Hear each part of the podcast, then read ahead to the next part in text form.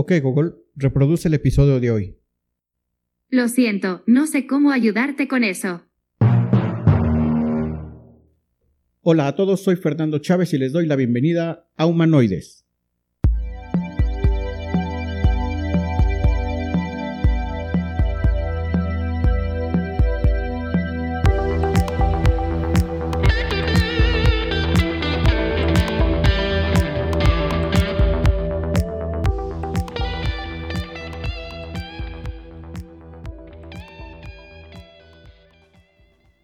Gracias por tu presencia en este episodio de Humanoides.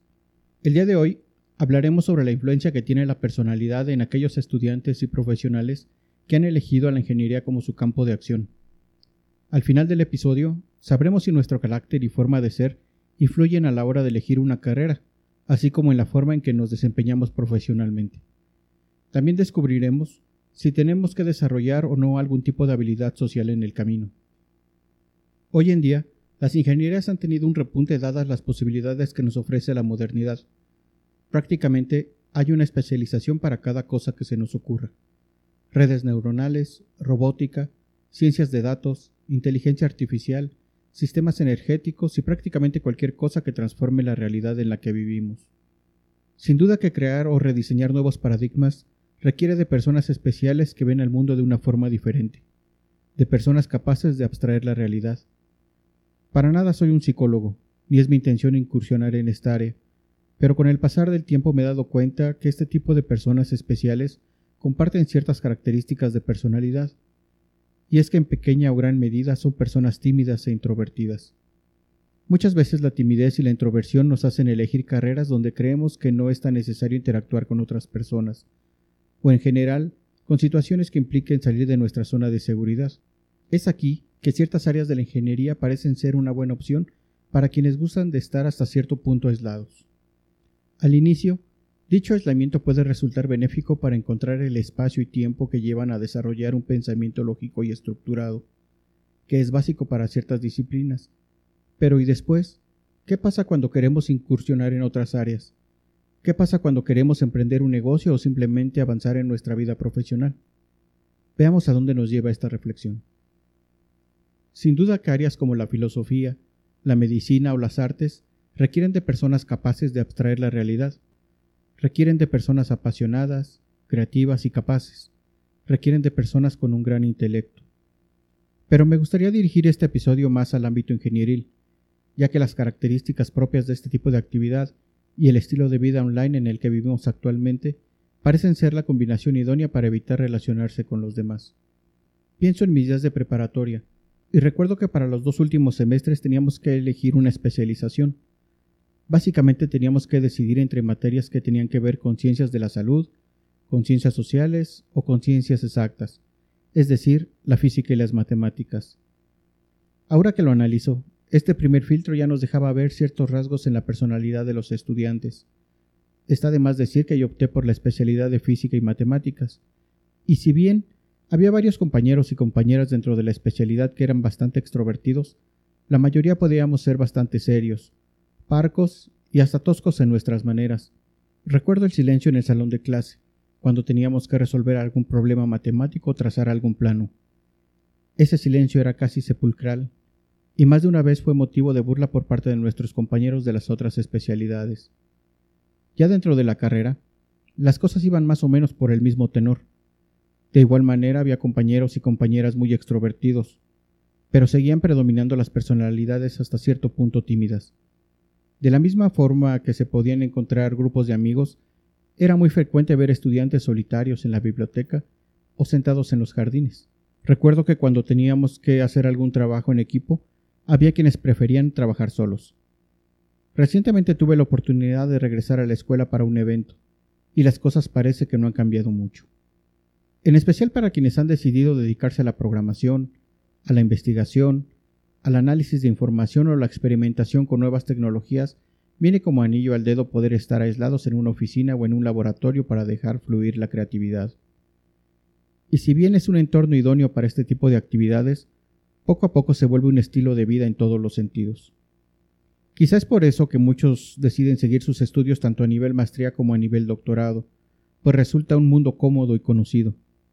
Si bien los estudios de posgrado implican un gran esfuerzo, también implica no dejar la zona de confort que dan las instituciones. Las nuevas tecnologías nos traen muchos beneficios cuando son bien utilizadas, pero desafortunadamente también han sido el pretexto ideal para apartarse de la vida social. Y no me refiero solamente a la creciente dependencia a las redes sociales, sino a las nuevas formas de vivir en el mundo moderno. Un ejemplo es la educación online, que como lo platicamos hace algunas semanas, es un excelente camino para quienes no tienen la oportunidad de ir a la universidad o para quienes quieren seguir preparándose. De alguna manera, esta forma de estudio ha dado pie a que muchos chicos la elijan como una forma de evitar el contacto personal con otros jóvenes de su edad, evitando así los conflictos naturales que se viven en el día a día. Ya para nada nos molesta el estereotipo del clásico nerd o geek que se pone sus audífonos y se busca un rincón apartado para estudiar o trabajar.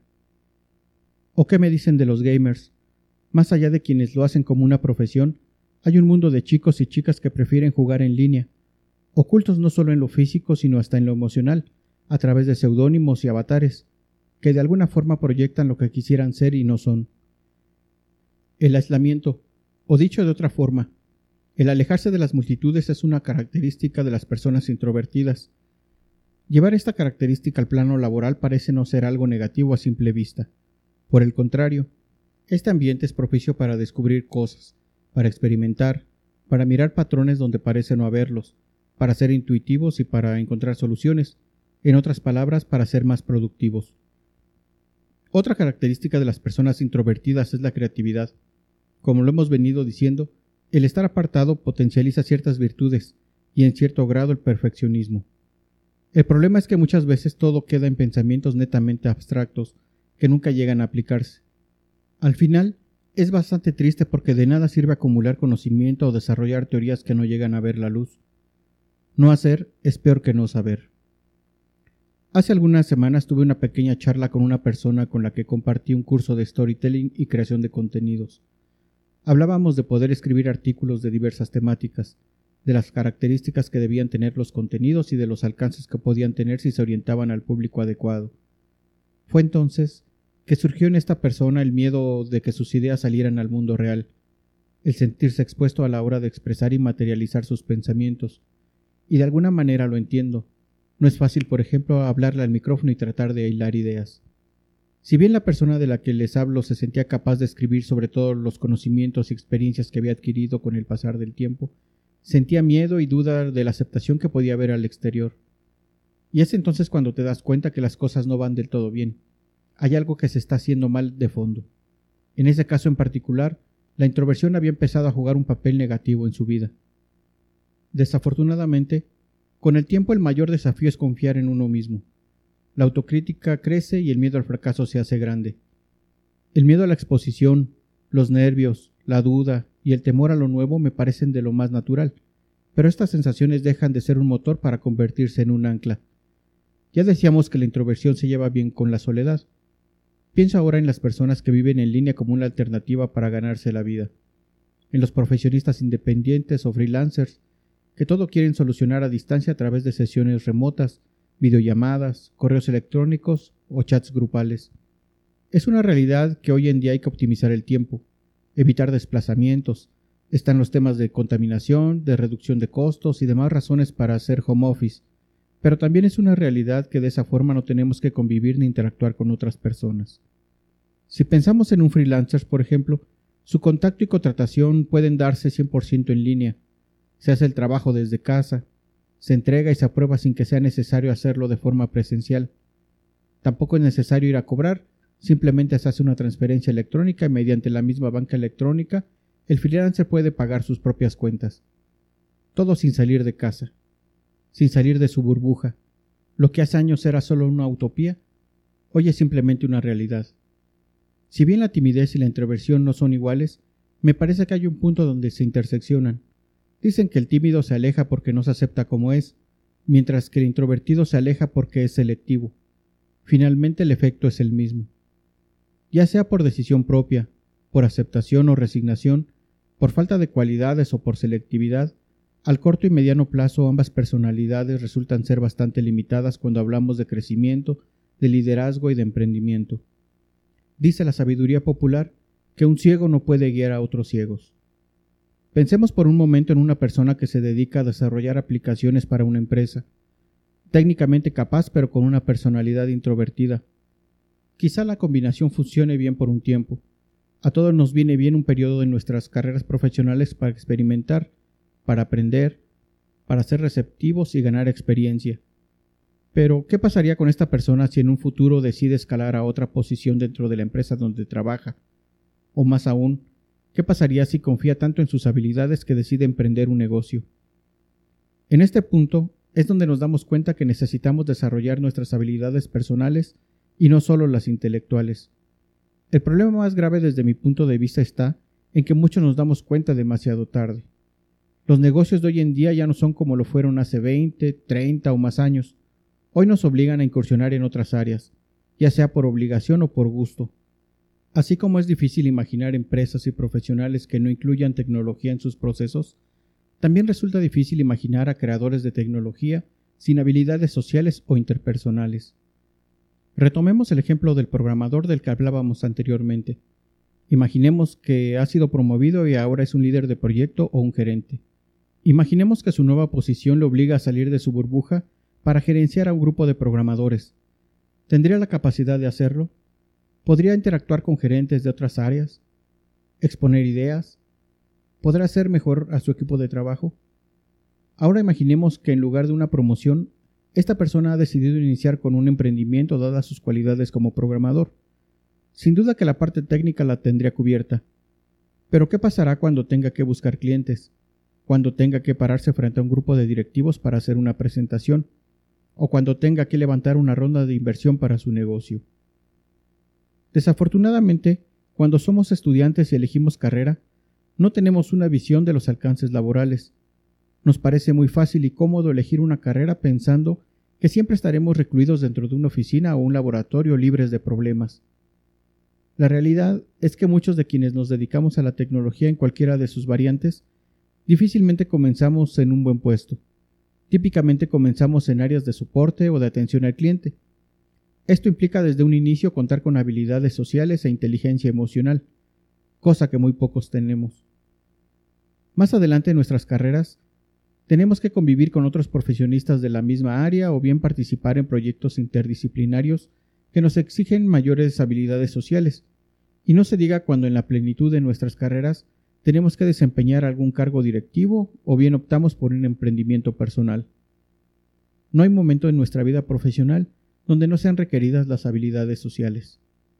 Unos episodios atrás les hablé de la Platicom 2019. Bueno, esa es otra prueba de que las habilidades de los profesionales en tecnología han cambiado. Ahora somos nosotros mismos los que creamos eventos, los que generamos ideas y contenidos, los que nos tenemos que parar frente al público, y hacer a un lado el miedo a la exposición, hablando de lo que sabemos hacer y que nos apasiona. Me parece que es tiempo de ir sacando algunas conclusiones, y una de ellas es que nuestra personalidad juega un papel muy importante a la hora de elegir una carrera o para desarrollarnos en el plano laboral. De alguna manera es la forma en que proyectamos lo que somos en el interior. No es sencillo salir de nuestra zona de confort, pero es imposible vivir en una burbuja sin pagar las consecuencias es mejor darnos cuenta que las posibilidades crecen de manera exponencial cuando asumimos las riendas de nuestra vida y dejamos de crear un mundo a nuestra medida que dicho sea de paso siempre resulta ser muy limitada. Al igual que crecemos en el plano intelectual, hay que buscar crecer en el plano personal, desarrollando aquellas habilidades sociales donde nos descubramos débiles. Y hay que tener claro que las circunstancias y la forma de vida actual exige una mejor versión de nosotros en todo sentido. Analicemos cómo son algunos de los ingenieros famosos y exitosos que conocemos. Y por exitosos, no me refiero a poseedores de empresas o de grandes fortunas, sino a aquellos que de alguna forma han cambiado al mundo y aportado algo a la sociedad. Para nada son tímidos o introvertidos. Todo lo contrario, son de espíritu abierto y aventurero, capaces de manejar audiencias, capaces de exponer sus ideas y sus teorías, capaces de ver más allá de los límites. Hacen mejores a quienes los rodean hacen que las cosas sucedan, son abiertos a la crítica, ya sea buena o mala. Ser tímido o introvertido no es bueno ni malo. Como hemos podido analizar, tiene muchas ventajas y favorece en ciertos entornos. Pero como todo en la vida, Los extremos y los excesos son siempre los que nos hacen daño. Es muy importante dejar que nuestra personalidad sea un factor a tener en cuenta a la hora de elegir una profesión. Es nuestra esencia a final de cuentas. Pero eso no quiere decir que debamos encerrarnos en una burbuja o bien que no podamos cultivar otro tipo de cualidades. La tarea de esta semana es que te tomes un tiempo y analices tus capacidades personales, que seas sincero contigo mismo y descubras qué tanto influyó tu personalidad para elegir tu carrera o profesión. Analiza si tu personalidad puede potencializar dicha elección o si por el contrario puede resultar una limitante para desarrollar la plenitud. Si eres un estudiante, sería bueno que investigues qué cualidades personales son necesarias para desarrollarte plenamente en el área que has elegido estudiar. El error más frecuente es investigar solamente por las cualidades técnicas a la hora de elegir una carrera, y no de forma integral. Siempre se nos olvida que antes que profesionales somos personas. Si eres un profesionista, visualiza dónde quieres llegar en el corto y mediano plazo para que hagas las correcciones pertinentes y puedas alcanzar el objetivo que te hayas propuesto. Afortunadamente ahora es más fácil asesorarse en temas de imagen personal y corporativa, así como en la inteligencia emocional. Te doy las gracias nuevamente por haberme acompañado en este episodio, y me gustaría leer tus comentarios y saber si el tema ha sido de utilidad para ti. Dime también qué otros temas te gustaría que tratáramos en futuros episodios. Recuerda que Humanoides está en iTunes, Spotify y en las plataformas de podcast más populares. También te recuerdo que puedes seguir este podcast a través de YouTube con el nombre de Podcast Humanoides y no olvides suscribirte al canal. Por el momento puedes escribir a humanoides.iteración.mx y no olvides recomendar este podcast a tus contactos. Quizá pueda ser de ayuda para alguno de ellos. Yo soy Fernando Chávez y este fue un episodio de Humanoides.